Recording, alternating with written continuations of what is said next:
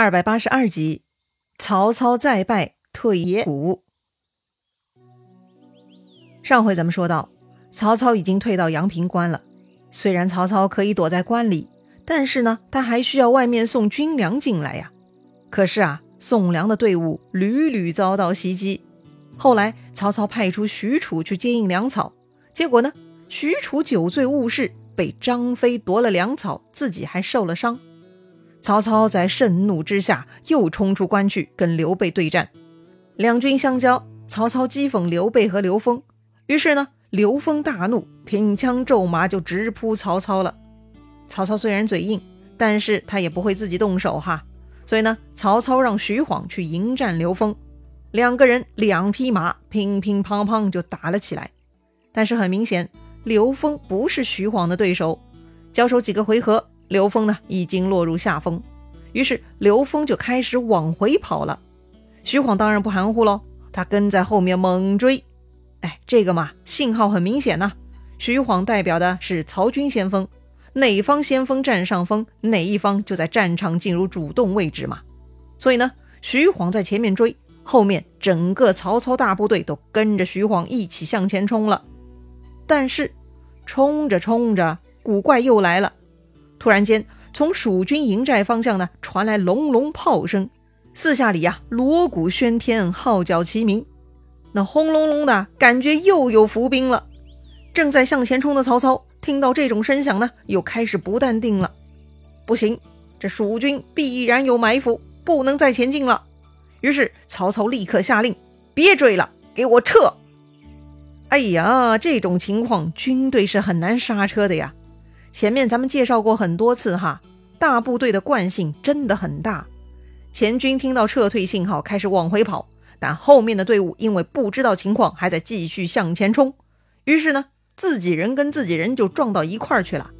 再一次，这曹兵啊，自相践踏，死伤无数啊。最后呢，只剩下曹操和将领们，以及那些反应比较快、脑子比较活、身体素质更过硬的一群小兵哈。他们呢，才逃回了阳平关，但是蜀军啊，却不给曹操机会休息，他们又一次反扑，对着曹军是紧追不舍，跑到城下呢，四处放火冲门，而惊魂未定的曹军居然也都无心抵抗了，形势是非常不乐观呐。曹操很担心，再搞下去，自己的老命就要丢在这儿了。老子魏王还没当够呢，怎么能死在这穷乡僻壤呢？必须得回邺城啊！想到这里呢，曹操就开始逃跑了。看到曹操跑了，蜀军啊立刻夺下阳平关。至此啊还不肯放松，还在继续追赶曹操。吓得曹操啊也不敢停留，一个劲的只能继续向东奔逃。可是啊，曹操跑着跑着，发现前面又有蜀军拦着路等着自己呢。那个带头的就是张飞。哎呀，张飞呀，太恐怖了！曹操又想掉头。但是下面来报说主公大事不好啦，后面呐有赵云追得很紧呢。哈哈，前有张飞，后有赵云，哎呀，这可怎么办呢？还没等曹操想明白呢，黄忠又带一支军队冲过来了。哎呦我的天哪，这曹操居然遭遇张飞、赵云、黄忠的三路夹击。哎呀，这一下可悲催了，真是怕什么来什么呀。不过呢。曹操手下毕竟将领众多，蜀军啊虽然有三路，但人数有限哈，所以呢，趁着混乱，曹操啊还是在众将领的保护下突出重围，逃跑了。曹操的逃跑能力嘛，也是经得起考验的，成绩也都不错哈，否则他也不能活到今天呀。曹操呢，凭着自己的灵感，带着众人逃到了野谷界口。野谷啊是山谷的名字，这个野呢写成倾斜的斜哈。但是念成野啊，这个野谷呢，其实就在今天的陕西省终南山了，已经是汉中的边界了哈。来到野谷口，却看到前面尘土飞扬，哎呀，又有军队来了！曹操大惊啊，感叹道：“此军若是伏兵，我命休矣。”是啊，如果诸葛亮在这个地方设下埋伏，曹操就真完蛋了。不过呀，事实上诸葛亮并没有在此布置伏兵，或许是诸葛亮没有料到曹操会逃到这儿，也或许呢是蜀军兵力不足，没办法分兵至此。嗨，又或者呢，如同当年诸葛亮华容道放走曹操一样，哎，诸葛亮已经算好曹操的天命了啊，知道曹操命不该绝吧？哎，总之呢，眼前奔过来的不是诸葛亮的伏兵，而是曹操的自己人。哦，那领军的将军是哪一位呢？嘿，这个人呐，就是曹操前面在阵前提到过的他的黄须儿曹彰啊。前面简单介绍过曹彰哈，这儿呢再隆重介绍一下，曹彰呢是曹操的第二个儿子，是曹丕的亲弟弟。曹彰字子文，从小就善于骑射，他力大无比，哎，大到什么程度呢？他大到能徒手与猛兽格斗，那是十分厉害啊。既然武功了得，那么曹彰在文学上呢就有些不思进取了，惹得曹操啊也看不下去，他就教训曹彰。说呀，你不知道读书，只爱好弓马，哎，这就是匹夫之勇，有什么好的嘛？但曹彰呢不以为然，他说呀，大丈夫就应当学卫青、霍去病，带领十几万军队在疆场上立功，纵横天下，光当博士有啥好的呀？也就是说，曹彰的榜样呢，就是卫青、霍去病这样的名将了。确实啊。这两位呢，都是西汉的汉武帝刘彻时期抵御匈奴非常厉害的将领。其中卫青呢是汉武帝的小舅子，霍去病呢跟汉武帝算是表兄弟了。他们呢都算是皇室的外戚力量哈。与他们齐名的西汉名将还有一个就是李广了。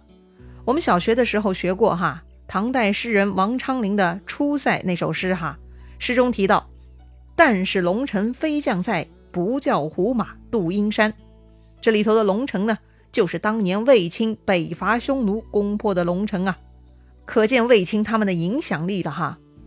好了，说回曹彰，要说曹彰的偶像就是卫青、霍去病这类的将军，所以呢，他的志向也在于领兵打仗。那么，既然他喜欢领兵打仗，曹操呢还考验过他，他问曹彰该如何为将，曹彰呢回答了十八个字啊。披坚执锐，临难不顾，身先士卒，赏必行，罚必信。哎，什么意思呢？咱们赏析一下哈。披坚执锐就是指身穿铠甲，带上武器。曹彰的意思啊，就说当将领的就应该亲自去战场打仗，而不是躲在后面指手画脚。临难不顾啊，意思就是遭遇危难的时候，也不能只顾惜自己。身先士卒啊，不用说了，那就是领导带头啊。所以呢，在曹彰看来，当将领的就应该走到一线，不怕困难，带头干，而且要赏罚分明，要讲信用。哎，这些道理呢，到了今天还不落伍的。秉持这种原则的领导，一定是受人爱戴的。反过来说，作为领导，如果你对自己的影响力、组织力不太满意，你也可以自我核查一下哈。这些朴素的道理，你到底满足了几条呢？反正啊，曹彰呢就是这么回答曹操的，曹操很认同。所以建安二十三年，也就是来汉中征讨刘备之前，哈，代郡乌桓造反，曹操呢就派曹彰带兵去征讨了。乌桓还记得吗？上一次曹操追杀袁绍两个儿子，顺便平定了乌桓。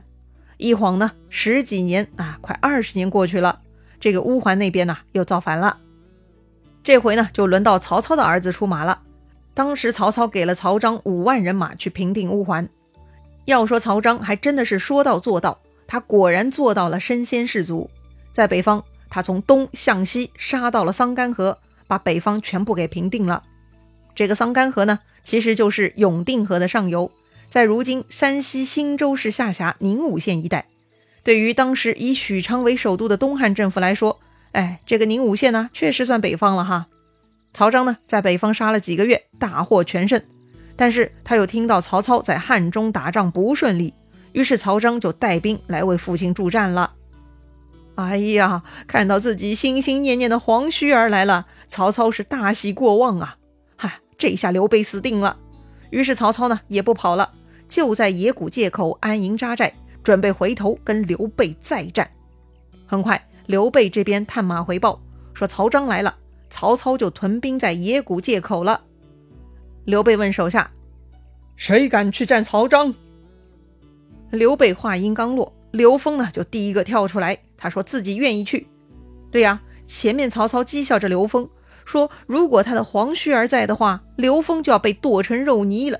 哼，这个曹贼太过分了。所以呢，刘封听到曹彰，他就一定要去会会。另外呢，孟达也跳出来说他也要去打曹彰。于是刘备就让刘封、孟达一起去，各自带了五千人，看谁能成功。刘备的这个安排呢，看上去也挺膨胀的哈。关键时刻居然派出这样的小将和这点人马，搞得自己好像在遛猴一样，随便玩玩哈。要说刘备可不是曹操啊，从来也都是苦惯了的人，所以刘备之所以如此膨胀，哎，其实是另有原因的。关键呐，是诸葛亮啊都已经安排好了。所以呢，表面上的对战嘛，就让愿意尝试的年轻人去练练手了。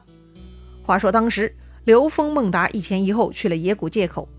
刘封先出场对战曹彰，虽然刘封不服气，但是一交手就知道对手的厉害了。果然呐，也就是三个回合哈，刘峰知道自己打不过，果断退回。刘峰失败了，于是呢，孟达就上了。哎，正当孟达准备冲上去的时候，曹军那边居然开始动乱起来了。哦，怎么回事啊？嘿嘿，这个呢，就是刘备淡定的来源了。这回曹军遭遇到的另一波蜀军攻击，领头的是马超、吴兰。哈哈，见到自己人杀过来了，孟达很高兴，立刻带兵冲上去，正好跟马超他们配合，前后夹攻曹军。哎，好久没有提到马超了哈。是啊，他一直处于防守状态，所以手下士兵养精蓄锐已久啦。此刻跑出来与曹军对战，那是耀武扬威，势不可挡啊！把曹军打了个鸡飞狗跳。不过呢，蜀军这边也不是全部一帆风顺的。这个蜀将吴兰呢，遭遇了曹彰，他打不过曹彰，被曹彰啊一戟给刺落于马下，也是没辙呀。三军混战，杀到了最后各有损失，也就打了个平手吧。各自退回扎营屯驻，曹操呢只能退回营寨，而马超呢就在曹操面前不远处扎营。哎，简单来说，马超所在之处啊，就等于是蜀军防线进一步向东推了哈，真正到达边界地带了。曹操呢离彻底失去汉中只剩下最后几百米了，他还能死撑多久呢？曹操还能翻出什么花样吗？哼，精彩故事啊，下一回咱们接着聊。